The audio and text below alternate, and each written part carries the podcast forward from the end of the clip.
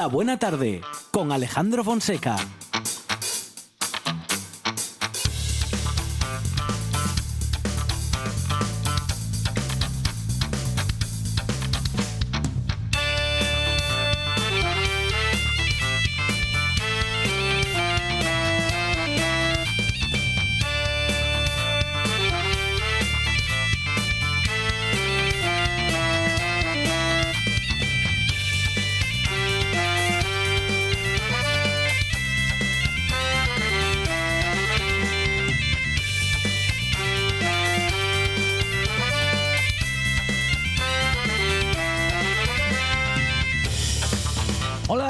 Son las 4 y 9 minutos de la tarde y esta es la radio del Principado de Asturias.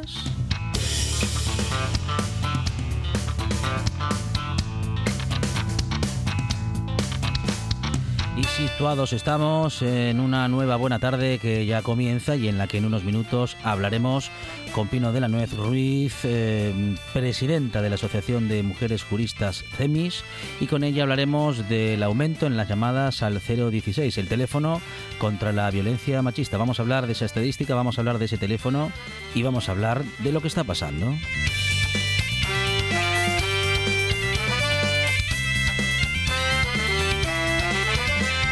Y de todo lo que sucede en este y en otros ámbitos relacionados con la actualidad hablarán y pensarán en voz alta. Sobre todo ello, Silvia Cosío, David Alonso y Germán Heredia, nuestros tertulianos, nuestra tertuliana en la buena tarde.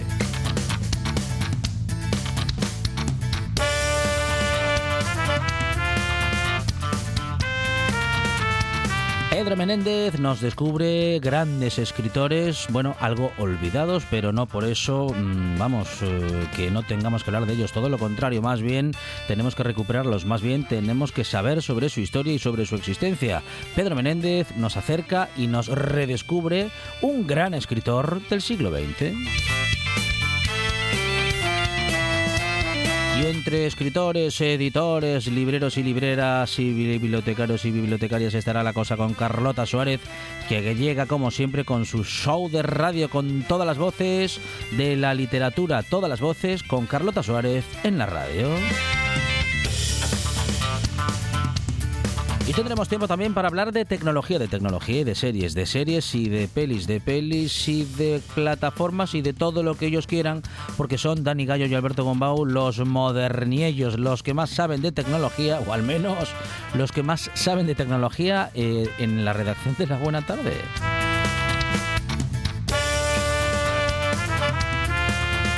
Y aunque a veces necesitan subtítulos, siguen y siguen viniendo y ah, llenando de minutos y de risas esta buena tarde Dani Gallo y Alberto Gombau.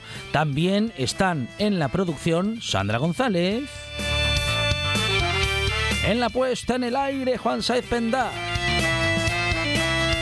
Y en la presentación, servidor Alejandro Fonseca, que estará contigo hasta las 6 en esto que se llama La Buena Tarde.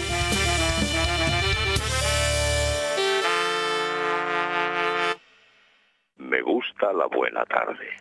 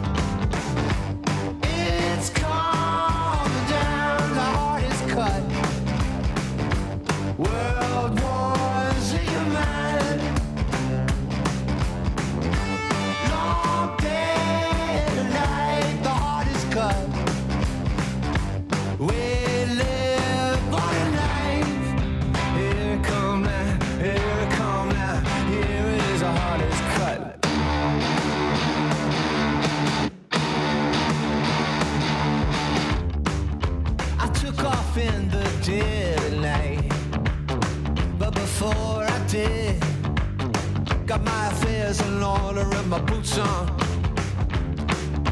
The hallelujah choir needs a score. Bueno, y vamos a hablar ahora de un volumen de contactos eh, telefónicos que ha subido de manera, mm, bueno, pues muy llamativa. Es el teléfono 016 contra la violencia machista que recibe ya una llamada de auxilio cada cinco minutos. Um, es un teléfono en el que se, pueden pedir se puede pedir asesoramiento y apoyo ante situaciones de malos tratos y de acoso que se consolida por encima de las 8.000 llamadas mensuales y que llega en ocasiones a romper la barrera de las 9.000 en una aceleración sin precedentes desde la creación de este servicio, una demanda que crece y que sobre la que vamos a intentar encontrar respuestas con la presidenta de la Asociación de Mujeres Juristas TEMIS, Pino de la Nuez. Pino, ¿qué tal? Buenas tardes. Muy buenas tardes.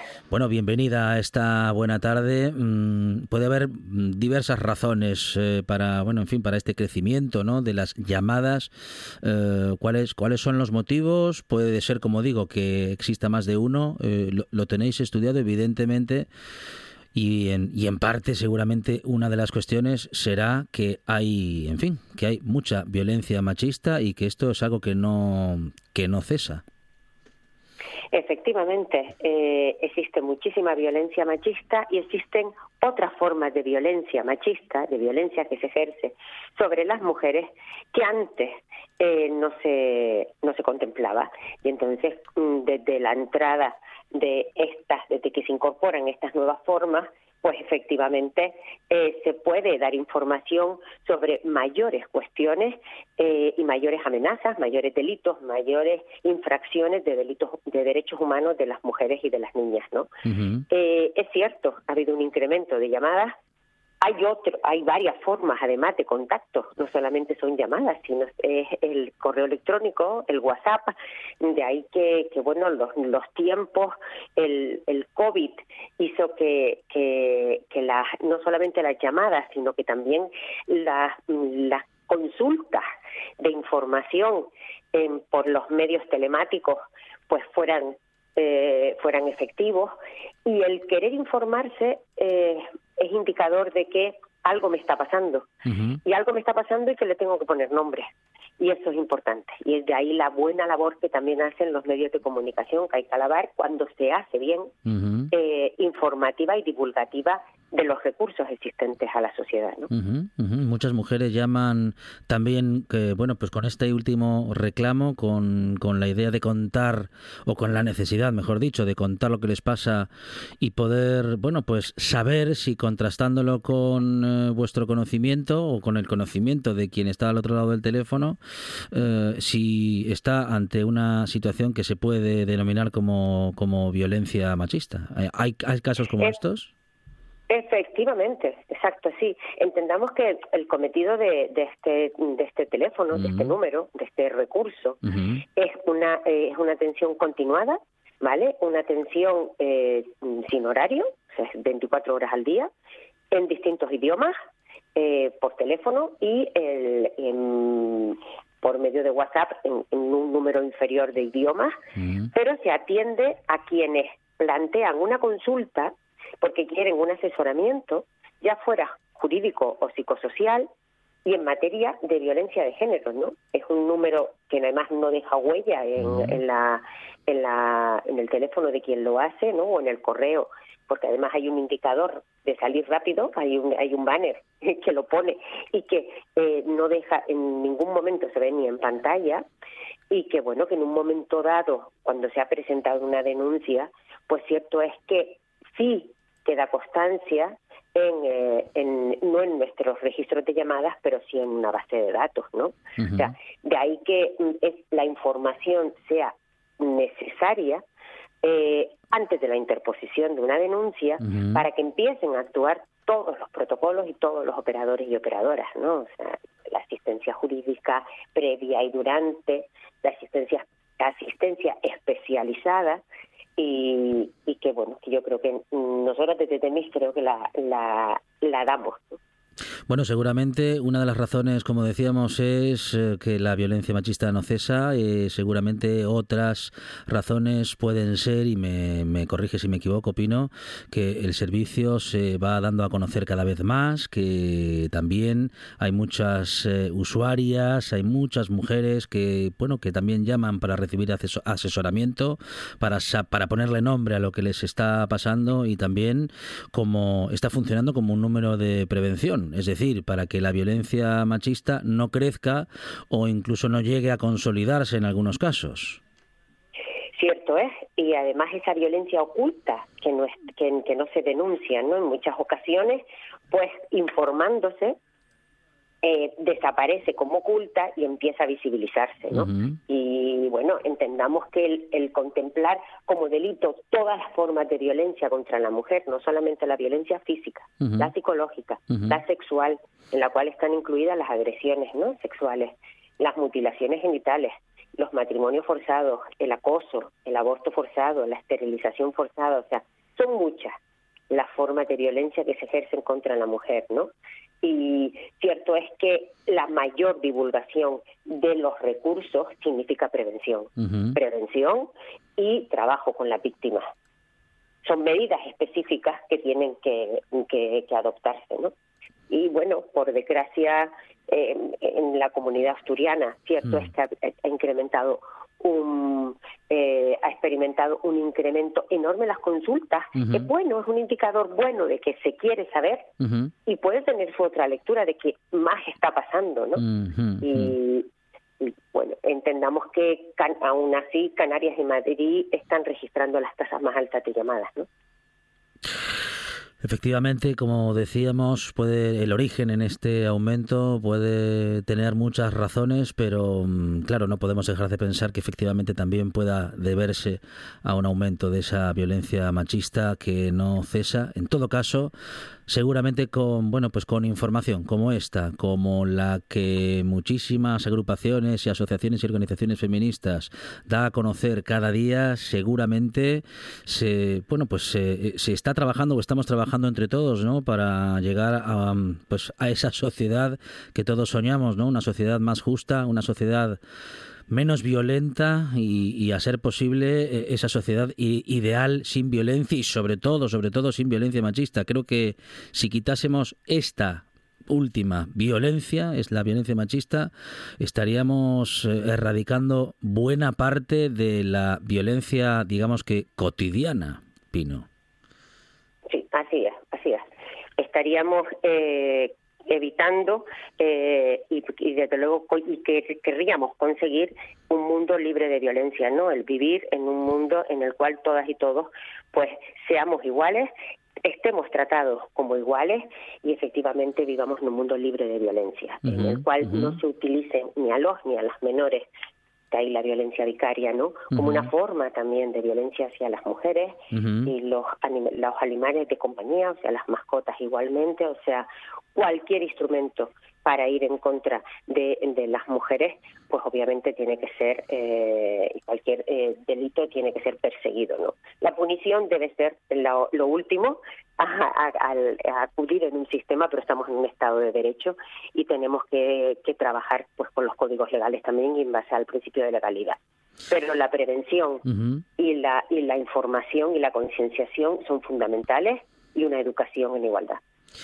Mujeres y también menores que necesiten llamar al 016 eh, tienen que recordar que es un número que no queda registrado en la, en la cuenta mm, telefónica, en la factura telefónica, no queda ningún registro tampoco en la línea telefónica, ni tampoco en eh, las averiguaciones o en el contacto que se puede hacer mediante Internet. Bueno, el 016 es la vía telefónica. ¿Y cuál es la vía por Internet para acercarse a esta información, para acercarse a este correo electrónico 016-online arroba igualdad gov punto es, o sea, gobierno, ¿no? gobierno, sí, O el WhatsApp 600 000 016. Existe una página web que es la de la Delegación de Gobierno contra la Violencia ¿no? Eh, de, eh, de, género. Ahí tienen todos los recursos y bueno y en cualquier página de cualquier asociación eh, jurista o, o, de derecho de defensa de derechos de las mujeres tienen siempre los enlaces a todos los eh, a todos los recursos existentes. 016 vía telefónica y vía WhatsApp 600 000 016 un servicio que sigue funcionando y que crece, crece en prevención, también en asesoramiento y bueno, pues eh, ojalá, ojalá que justamente ese crecimiento sea reflejo, bueno, pues no necesariamente del crecimiento de la violencia, sino más bien del crecimiento de la prevención. Bueno, eso es, eh, esto es tan solo un deseo. En cualquier caso, hemos informado sobre ello con Pino de la Nuez Ruiz, presidenta de la Asociación de Mujeres Juristas CEMIS. Pino, muchísimas gracias y un saludo desde la buena tarde. Muchísimas gracias a ustedes por esta sensibilización a la ciudadanía y por esta difusión. Gracias. Un abrazo. Un programa de viajes, turismo, aventura e historia lleno de contenidos didácticos con los que aprender y divertirse. Un escaparate turístico donde se incluyen información sobre casas rurales, hoteles, gastronomía, turismo de aventura, senderismo. Festivales. Voy a volver a salir y quiero que me aplaudáis como si fuera yo que sé. Un buen día para viajar. Un programa de apoyo al sector turístico de Asturias. Los sábados y domingos a las 10 de la mañana. Cocina tradicional y de vanguardia. Guisanderas, estrellas Michelin y fartures que sacan Michelines. Les Fartures con David Castañón. Sábados y domingos, después de un buen día para viajar en RPA. La Buena Tarde, con Alejandro Fonseca.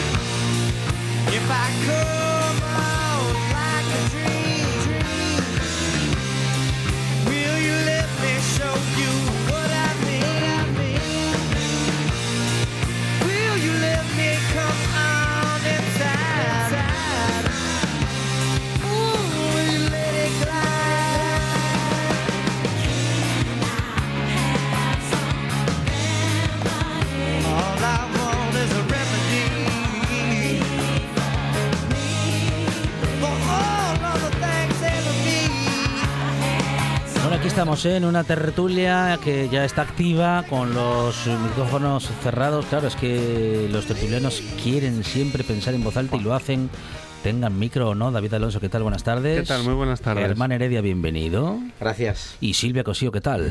Muy mal. Estoy. Muy mal. Estoy muy enfadada con El Señor de los Anillos. Esa Sí. serie horrorosa que no tiene nada que ver con Tolkien. Claro. Ya lo he dicho. Ah, muy bien.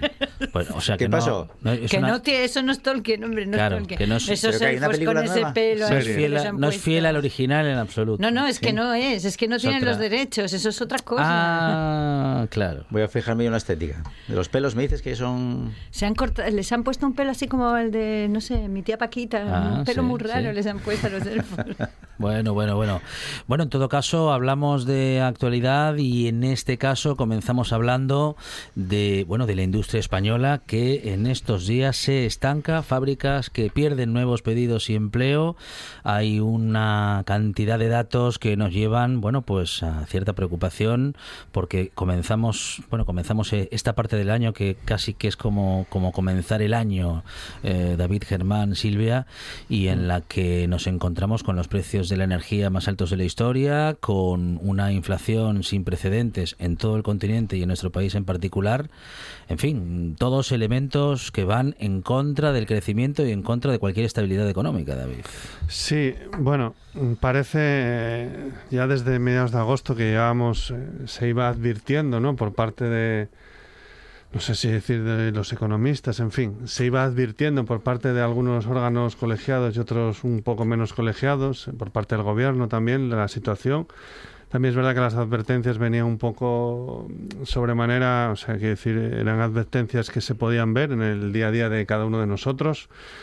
Los precios han ido subiendo. Hemos discutido en este programa muchas veces sobre el sentido, sobre el sentido común, pero eso también, sobre el sentido de esa subida de precios en muchos casos, eh, que pueden obedecer a la manida crisis ucraniana, que no es crisis, es una guerra, o a la situación coyuntural derivada de esa, de esa guerra. El caso es que por un, de una manera o de otra, aprovechándose unos más que otros, nos vemos en una situación en la que cualquiera que vaya a hacer una compra de lo que sea, se encuentra con los precios. Yo he de decir que la primera vez que lo noté fue con el aceite de girasol. De comprarlo a unos 68, unos 74 o verlo a 380, 370 con esa política de consumo familiar eh, y cada uno con nuestras relaciones profesionales que tenemos, pues te das cuenta que luego en el mundo de la empresa es exactamente lo mismo. Cuando te pones a echar el combustible o cuando te pones a comprar cualquier tipo de producto. Y entiendo que ese precio repercute en la producción y en la fabricación de la mayor parte de las industrias, de las pequeñas y medianas y de las microempresas que tenemos, que se ven abocadas también a subir precios en el mejor de los casos, a no, poder afrontar según qué pagos, según qué facturas, o a tener que cambiar incluso la calidad del producto que puedan eh, producir derivado de, la carestía de materias primas al precio razonable. es una tormenta perfecta en el que volvemos a tener a tres o cuatro pequeños lobbies que se están haciendo de oro y en el que tenemos tres o cuatro miles de millones de personas, igual estoy exagerando porque hay, pero mucha gente afectada derivado de todo esto, en el que entiendo que las políticas de la Unión Europea, más o menos acertadas, y sobre todo las políticas que pueda poner sobre el papel el gobierno español, pues trabajan en esa línea. Pero más allá de eso, mi opinión es que por desgracia ya uno ya peina bastantes canas de lo poco pelo que le queda, que la dinámica que nos va a quedar es asumir que vamos a estar unos meses, espero que no muchos, eh, con una realidad hasta que los designios económicos vuelvan a variar. Mm, vete tú a saber bajo qué criterio, porque si algo va aprendiendo uno es que el análisis sesudo de toda esta realidad obedece muchas veces a criterios totalmente subjetivos y derivados de lo que cuatro señores poderosos quieran. Con lo cual, Espero que la gente pueda seguir haciendo la vida más o menos normal que siga haciendo, pero me temo que, los precios de todo, y en esto las empresas podrían decir alto y claro que si compran un producto, ahora que les valía 20, ahora les valen 40, tienen que repercutir el precio, pero aunque repercutan el precio no lo pueden vender, si no lo venden dejan de producir, con lo cual hay gente que se va a tener que ir a la calle, en fin, es un círculo que, que, es realmente preocupante y que espero que, insisto, se pueda subsanar de una manera lo antes posible. Germán. Y punto. bueno, eh, al final todo se resume con una palabra. Todo es coyuntural. ¿eh? Que es, una palabra, una palabreja muy que se utiliza muchísimo. Exactamente. Hoy en día. ¿Eh? Es una cosa así como muy progresiva, que bueno, pero después que algo tiene que tiene solución, ¿no? bueno, lo de la industria es una permanente, por lo menos en Asturias o casi en España, desde que hay la falta de, de material para, no sé, desde, desde fijaros, el otro día voy a comprar un secador y resulta que no me lo pueden enviar porque faltan materiales y mm. no se pueden fabricar secadores de los que yo quiero en, en, mi peluquería.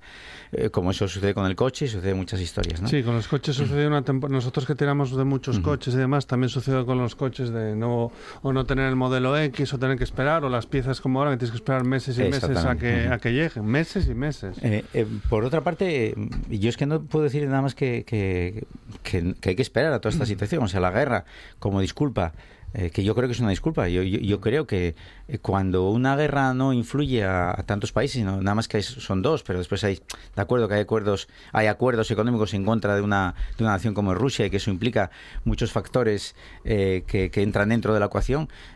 sinceramente, yo no lo veo. Yo, se me escapa un poco, y quizás vayamos a lo que dice David y lo que muchas veces dice Silvia, de que bueno, hay ahí un trus económico que los cinco grandes o los diez grandes, esos que se reúnen y a ver qué es lo que ocurre con ello. No, los, pero, los lobbies. pe- o, no, o no los lobbies, pero, o sea, todos, se perjudican. Media, ya, pero todos se perjudican unos con otros. O sea, yo no sé Sí, no, bueno, hasta qué es punto. sí, Hablan el mismo claro. idioma, no, no creo que se perjudiquen como tal. ¿eh? No creo que, ah, lo decía No, pero- Silvia el lunes pasado, no creo que eh, el Arcelor, por ejemplo, eh, se ve perjudicado por la parte energética de la subida de la luz. Bueno, bien, se ve perjudicado en una parte de sus, de sus inversiones, que en este caso es la acería, pero seguramente se ve beneficiado en otras que tengan, con lo cual... Pero le eh, ocurre lo mismo a la, a la naviera. El eh, problema es el que hace los laminados de acero trefilado en Moreda o no sé dónde, que depende de tal y que no tiene esa, evidentemente no tiene capacidad, que tiene 10 empleados, 12 Sí, sí, sí. empleados, que a él le llega Todo- una bobina todo- y que tiene que pagar por esa bobina lo que tiene que pagar. Y, en fin, esa es la situación y esa es difícil de arreglar. Yo, no, yo digo que el, el arreglo eh, es difícil, pero yo creo que es mucho más fácil que en otras crisis. O sea, esto eh, no se, no se te- no- dicen que se va Porque a terminar hay mucha más gente trabajando en teoría. Probablemente. Sí. Y porque no hay Porque una esa es la, única todo. parte positiva que viene derivado de aquellas famosas crisis eh, que ya nos olvidamos de la pandemia en la que el gobierno español, atención, defensa del gobierno español, hizo lo que hizo para mantener aquellos puestos de trabajo. Hoy lo que tenemos, más o menos, y podemos entrar en la calidad en la, y en el tipo de salarios, pero la diferencia es que hay más gente trabajando, aunque los sueldos sean en muchos casos miserables, en algunos incluso indignos y no lo suficiente en la mayor parte de ellos. Pero hay más gente trabajando. Eso es lo único que Sí, entiendo sí. que puede Salvar un poco salvar un poco la situación de momento.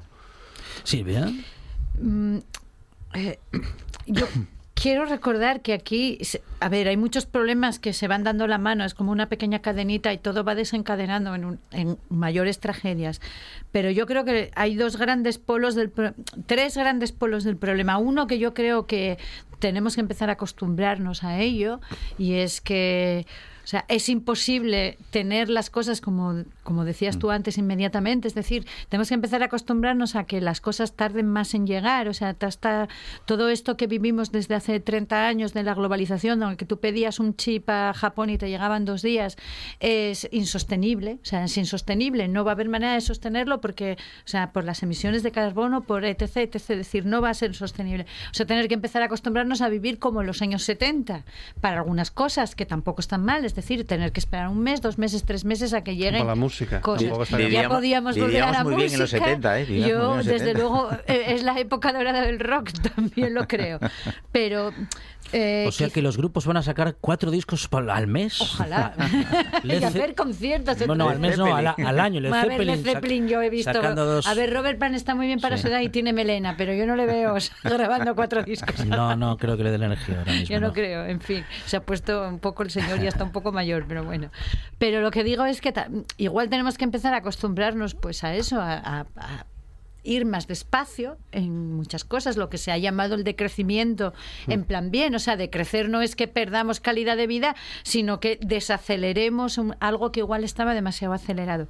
Pero luego hay dos, yo creo que hay dos cosas que son muy preocupantes y que ahí sí que hay que tener mano política y hay que tener intención política para poder controlar. Por un lado están las empresas energéticas que están aprovechando eh, la guerra de Rusia y esto ya no lo dice solo España, es que lo están viendo en toda Europa, lo están viendo en, en, en el resto del mundo para para sangrar a la gente, es decir, es lo de los beneficios caídos del cielo, ya no es una cosa que solo digamos en España, o sea, todos los gobiernos europeos están empezando a ver que hay una constante, casi mafiosa, ah, por decirlo así, de las empresas energéticas de aprovecharse de una situación de guerra para, para provocar eh, la subida de precios. En el momento en que llega el invierno.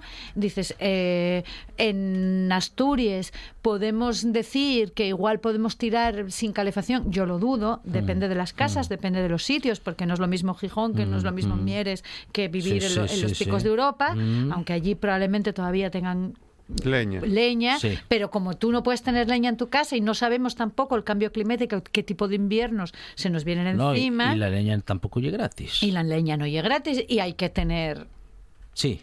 todo. Sí, hay que sí, tener sí, una sí, chimenea, sí. hay que tener Mm, mm, sitio.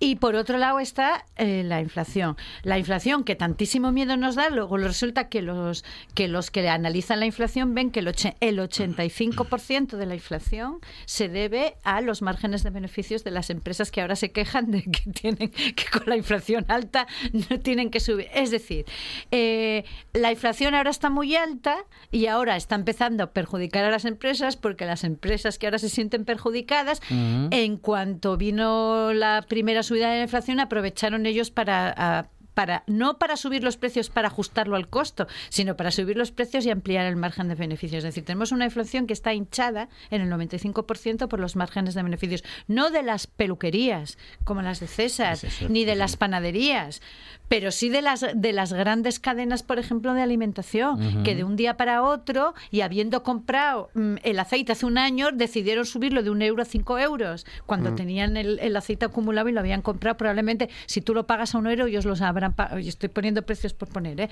a 0,25. Es decir, El si de el precio mayor- 0,25 y luego te lo suben a 3, todo ese margen de beneficios computa en la inflación. Eh, ahí hay dos, op- ah, dos opciones. La opción política, que es decir, una política de control dura del gobierno, los gobiernos sirven para esto, que yo creo que es hacia la que va Europa y la Unión Europea. La otra es la de toda la vida que se hizo y es asaltar supermercados, es decir, que la gente llegará un momento en que esté hasta arriba y se negará, por ejemplo, a pagar las facturas de la luz, como está pasando en, en, en Italia, como está pasando en el Reino Unido. Empezarán los, los... Esto ya lo vimos cuando la anterior crisis. O sea, gente que entraba en los supermercados y se llevaba los carros, es decir, acciones que yo creo que cada vez van a ser mayoritarias porque la situación de desigualdad cada vez es mayor. Todo lo que se perdió en la crisis del 2008 no se recuperó. O sea, que estamos, eh, digamos que estamos eh, sumando mm, gente que cada vez tiene más problemas, se va sumando más problemas, las crisis no se recuperan y, y les viene otra crisis encima. Es decir, mm, o Europa, y esto lo dicen algunos, ya lo están viendo algunos políticos en Europa y tal, o empieza a, a hacer políticas en serio, o nos estamos jugando a ver desórdenes sociales porque la situación puede llegar a ser desesperada.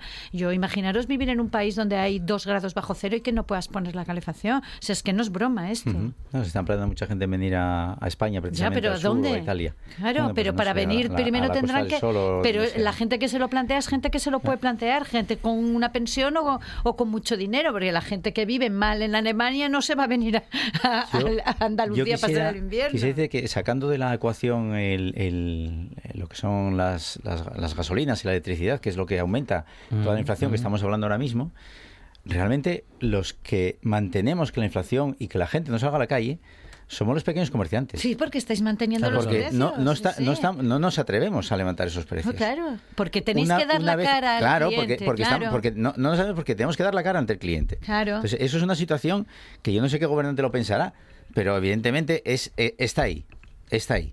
Y es algo que no se nos reconoce al pequeño comerciante y que... yo, yo creo que sí, o- yo creo que al- mucha gente está reconociendo. No en la sé, tienda sí, de no. la esquina, el peluquero de toda la vida, Pero- sabes y vas, porque sabes que mm, está haciendo un esfuerzo Sí, pero eso, en no pero sobrecargar cuando, cuando, sobre ti. cuando nosotros lo aumentamos, es a la siguiente fase, es lo cuando sucede, claro. es cuando sucede lo que, lo que tú estás hablando, asalto de supermercados, porque ya la gente ya no tiene dinero para comprar. Claro, es que ya va a haber un Llega un momento en que si nosotros tenemos que subir, Eso se está, se- se- se- está ya de claro, alguna manera. claro. O sea, Entonces, a que suba la electricidad y la que suba... paz social se está manteniendo un poco gracias a sí a los pequeños comerciantes que están eh, con muchísimo esfuerzo están Conteniendo, manteniendo, sí, sí, sí. conteniendo, sabiendo además que están perdiendo, mm, están ya casi vendiendo no a pérdidas, pero bueno los tal y también porque todavía sigue el colchón de los ERTES, el colchón de los ERES todavía mantiene y tal. En el momento que una de las dos patas de, de esta ecuación se vaya, mm, podemos tener problemas. Mm, y Yo el creo del verano, que yo- quieras que no, efectivamente, la alegría, la alegría del verano. mental, La alegría, después de la que veníamos de dos años y sin yo, verano, como, esto también como ya sé que es raíz de mí, porque soy optimista, soy optimista, yo creo que a pesar de todo,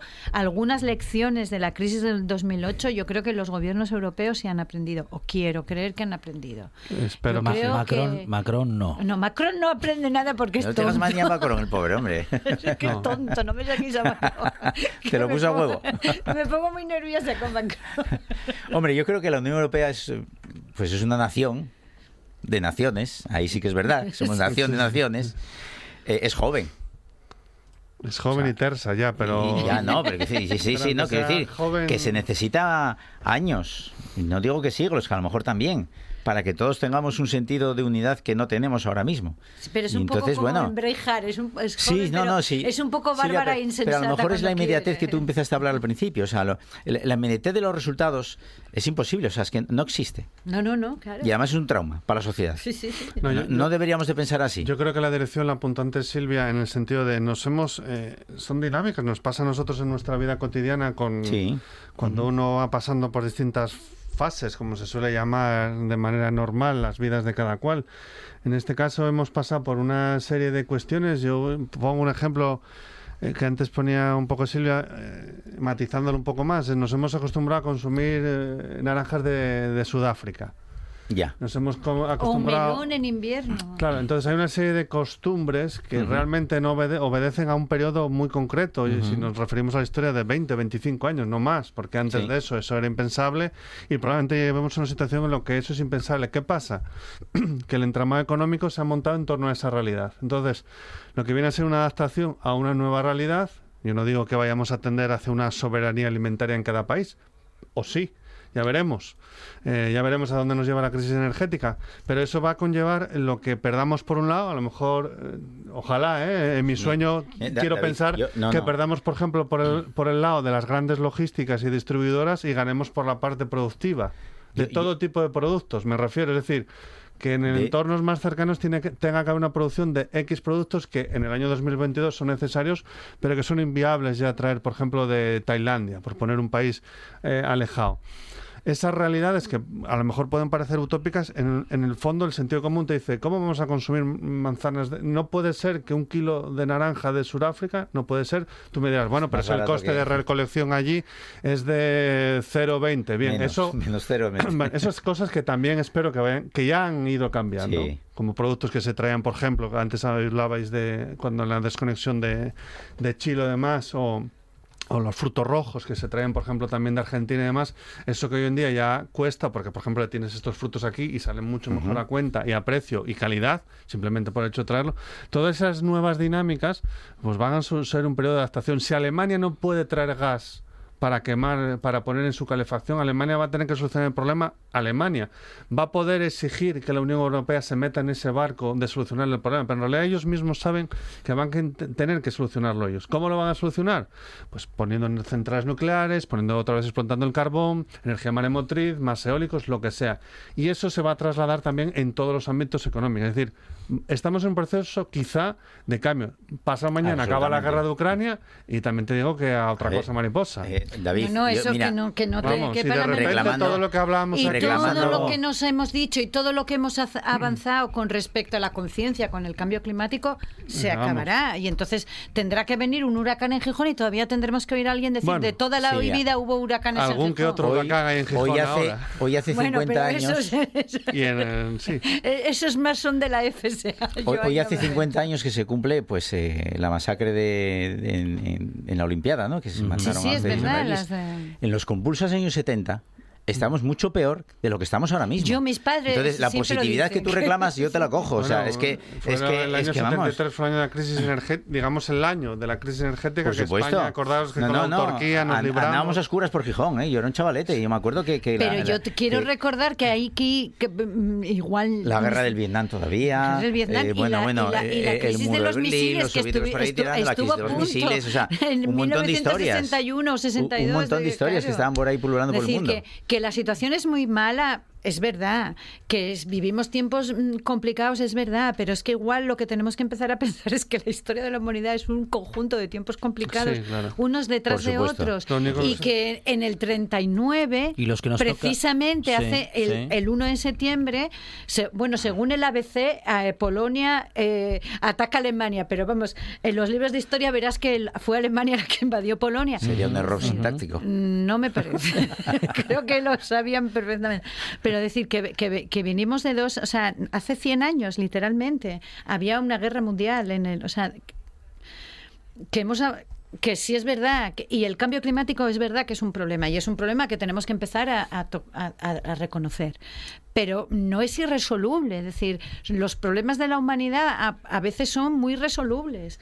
Y yo creo que es- si hasta ahora hemos conseguido superar, no sé, es que yo recuerdo, la peste negra mató a más del 50% de la población europea. Yo no me Igual quiero os estáis imaginar. poniendo un poco... No, pero es que es verdad. intensos, Es, ¿eh? es- es para, Es que- para pensar de que aquí Sí. estamos y Es que- tiramos para adelante Sí. y vamos decir que- mejorando. Espero que hayamos aprendido de nuestros errores y que no suceda como cuando la peste negra, que encerraban a la gente en su casa y las Ay, no, por, no me digas. y las tapiaban por, ¿Qué me por dices? fuera. Eso suena a algo de hace dos años.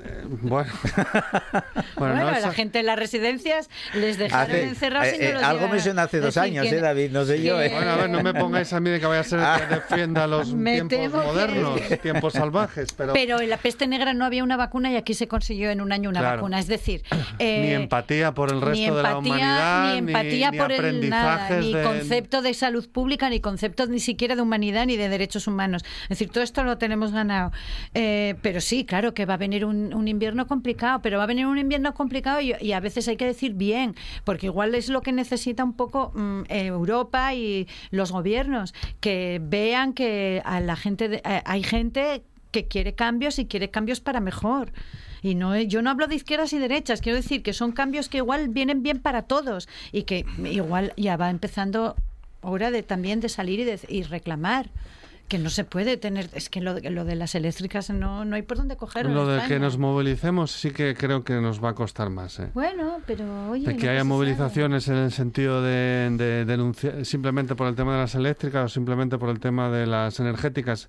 A mí sí que es lo que la parte que sí que si, en mis apuestas personales eh, en mi interior sí que pensé que iba a haber ya mucha más fuego en la calle que, no, que lo porque que este, hay. este ha sido, en, me- en España ha sido el verano de la alegría. Y es verdad Sí, que lo, sí, he- sí, eh, lo hemos cogido con unas ganas horribles, todos, ¿eh? todos y todas. Y del calamar de potera, pero aparte de eso, la realidad de... eh, quiero, quiero pensar que tenemos pensamientos la mayor parte de la gente en el sentido de decir eh, la realidad económica a la que nos enfrentamos y la realidad del abuso.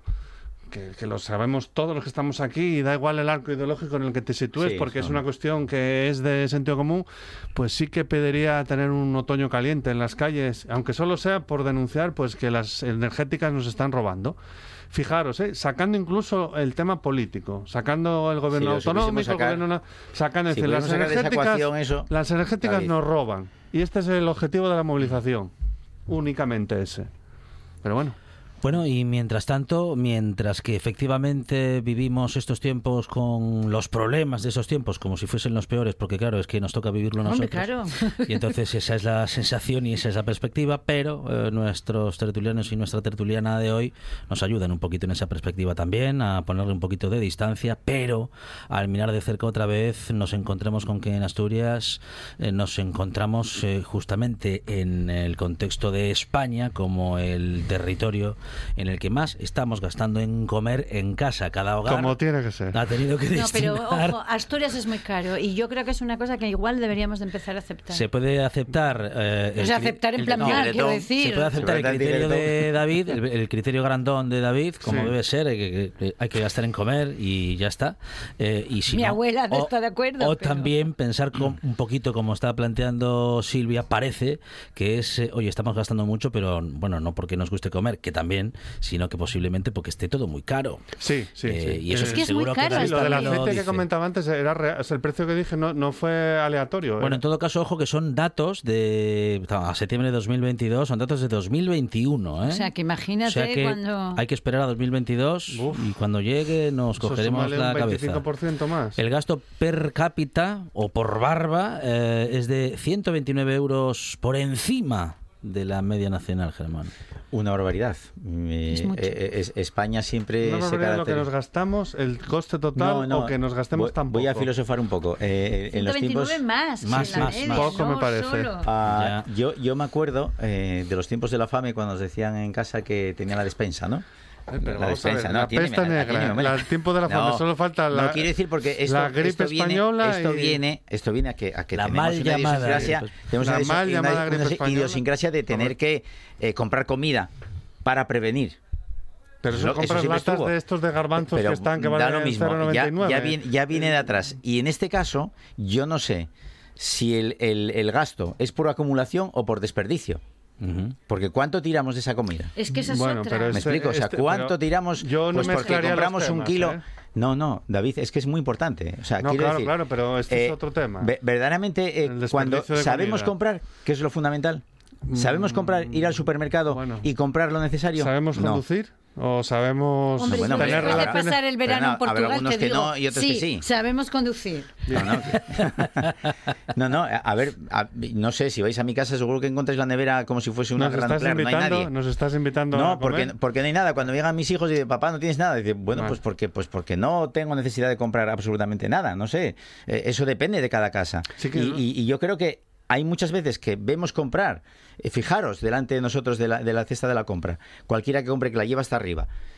Yo creo que- ¿Verdaderamente necesita todo lo que lleva? Yo creo que hay mucha mentalidad. Yo, eh, por lo menos en lo que he ido viendo en, en mi vida, sí que es verdad que la mayor parte de la gente tiene mucho cuidado de, no sé si de comprar mucho, pero de desperdiciar lo menos posible. Yo, yo no me he relacionado con gente en la que eh, una lasaña de una bandeja de lasaña y la- al final la mitad de la lasaña se tira. No. Ni, ni cocinas una fabada y tiras. No, yo, yo creo que eso creo que ya forma parte de la ética nuestra. Yo creo que eso quiero pensar que no. Discrepo. Hombre, puedes yo, yo claro, también, claro. Yo discrepo. Pero yo sí. quiero pensar que no pasa esta realidad. Yo recuerdo una- las fiestas del Carmen de la Pola, voy a decir, en la que una vez que pasaba ya la hora H, es decir, en el mundo que todo el mundo estaba con más sidra de la debida, volaba comida, se montó la de Dios es Cristo durante dos, tres, cuatro años seguidos porque no podía pasar que la gente... Es, es que es comida, no puedes estar jugando Sí. con ella.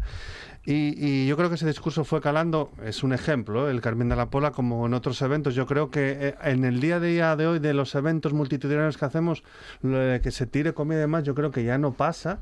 Con lo cual, quiero pensar que eso es una traducción de lo que pasa en nuestras casas. Yo no creo que se tire comida. Nada, Realmente, ¿eh? No, no Sí, digo tirar yo- comida y un yo- pecado, yo como se se decía tira. La- antes. los estudios dicen que se tira mucha comida en España, mm, se tira no, igual lo que tú dices, pues no, la lasaña no, pero por ejemplo mucha compramos estudios, ¿eh? mm, mm, alguna las piezas de fruta se van enseguida las tiramos en cuanto tienen una pequeña Este es otro tema. tal, eh, eh, se nos caducan muchas cosas en la nevera y acabas tirando. Es decir, el desperdicio de comida en España, por lo visto, es un problema y está estudiado, es muy grande. Pues, Pero yo creo que además en, en. En As- en Asturias tenemos, sí es verdad que culturalmente es verdad que nos gusta comer y, y nos gusta además tener la casa. Es una manía asturiana la de tener comida. Yo creo que es una manía de pobre. O sea, la, la gente pobre. De la sociedad de la que... Claro, de una sociedad de gente pobre, o sea, no De pasa nada. No, lo digo, española en no lo digo en plan mal, lo digo en plan que dices la de gente que ha venido de pasar muchas necesidades, el hecho de tener comida en casa te da seguridad, o sea, es decir, no, Germán, no ¿cómo voy se nota que vienes de tener de pero todo, eh? yo sigo Tú sin diciendo que. Asturias es un- es muy caro y está a nivel de eh, más cerca, por ejemplo, de lo que cuestan las cosas en Madrid que de lo que cuestan en otros sitios como pueden ser Salamanca o Andalucía. Y te das cuenta cuando sales fu- de Asturias que, es, que- El menú del día. El menú del día es eh, a los que yo, creo que el menú del día es la referencia que te marca cómo de caro está comer, comer en cada región española. Yo- yo el, es pre- que- el, el precio medio de los menús del día, si estás acostumbrado a moverte por toda España y demás por trabajo y demás, vas haciéndote una idea de sí que es verdad que Asturias sin duda no está entre los lugares más No, no baratos barato. ni de cerca. Sí, es verdad que igual cerca. es un sitio con muchísima calidad, Sin pero, duda también. pero también, pero no podemos pensar que la. Pero como un- otros, ¿eh? Efectivamente, que en el único Sí, sitio donde se otros. come bien y de calidad es en Asturias. En Cantabria puedes comer que- igual de que bien, en Asturias Euskadi es- puedes comer La- igual de claro, bien, la, en la Galicia obesidad puedes es un gran igual problema en este país. También ha aumentado la obesidad. No es precisamente porque no tengamos comida. Pero es que eso la es por el obesidad tipo de comida. Ah, llámalo El X. tipo de comida, Llámalo X, eh, David. eh, lo que nos hemos metido entre pecho y Sí, sí, espalda no. de Llama- procesados. ya, No, ya, el sobrepeso no es por comer más, es por comer mal. Mal, ya lo sé, sí, sí, sí. sí, pero bueno, es una manera de comer mal, pero también se tira. Pero comer mal. Pero claro. también con la comida, es que también hay otra, y es que tú vas a comprar hoy fruta y verdura, un ramo de cebolleta, caro, 1,64, sí, sí, claro.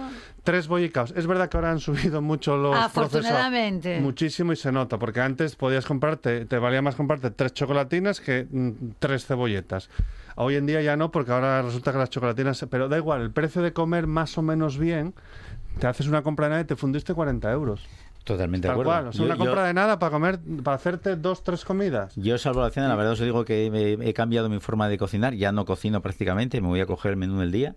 Claro, es que y- sale y más está. O barato sea, casi yo creo que sale más barato para dos personas. Claro, pero y los casi que hasta todavía y tenemos cenas. adolescentes en casa que cada media Que hora comen como mm, asaltan la No, no, ya, nevera ya, y no, si sí, no es yo- un drama, pues esto... Me pasa con los nietos cuando llegan, sí. Claro, Nete- claro. necesito tener un, un surtido de Kit Kat y de bollicaos y estas No, cosas. no, yo ¿eh? Para- encima en mi casa no, tiene que ser comida, o sea, comida de verdad, comida, fruta, tiene que haber de todo. Entonces, claro, dices, mm, todo esto cada dos, tres días, mm, ir a la compra, dices, jolín, yo con esto ya me había comprado un bolso de Chanel, pero... Pues nada, que va a tener que seguir Silvia Cosío sin su bolso de Chanel. Oye, que tampoco Tampoco es que me tampoco cumple una ¿eh? función diferente a las de los demás. En todo caso, eh, eh, bueno, eso, que el lujo hoy no es ese bolso. O sí es ese bolso, pero el lujo para muchos es poder comer sano, es poder comer productos frescos y es poder mm, incluso mantener la economía o los usos y costumbres como los tenía incluso hasta el año pasado. Eh, en fin, hay una inflación imparable. Veremos cómo sigue, veremos también cómo sigue ese, ese- esa crisis, eh, o mejor dicho, ese conflicto armado, es decir, esa guerra a la que a veces desde otros países de Europa llamamos crisis, pero bueno, es que Europa está en guerra y así es como hay que llamarla. claro. Y esperemos. que tenemos una economía de guerra. Y esperemos que eh, bueno que las cosas cambien, claro, sobre todo por los que más están sufriendo en ese conflicto, que nosotros sufrimos si acaso eh, pues eh, las consecuencias, ¿no? las consecuencias más alejadas y posiblemente más livianas de ese conflicto. En todo caso, seguiremos hablando de ello siempre que nos ¿No hay dejen. valoración hoy de los contertulianos? Bien, habéis estado bien. Bueno. Pero sin más. Muy bien, dinámicos y bueno, y, bueno, casi de acuerdo en todo, incluso con Germán Heredia. incluso, incluso. Silvia Cosío, David Alonso, Germán, muchísimas gracias. hasta. Noticias en RPA, tras lo cual, esta buena tarde sigue. Hablamos de literatura, tenemos muchas voces en la próxima hora y también la tecnología.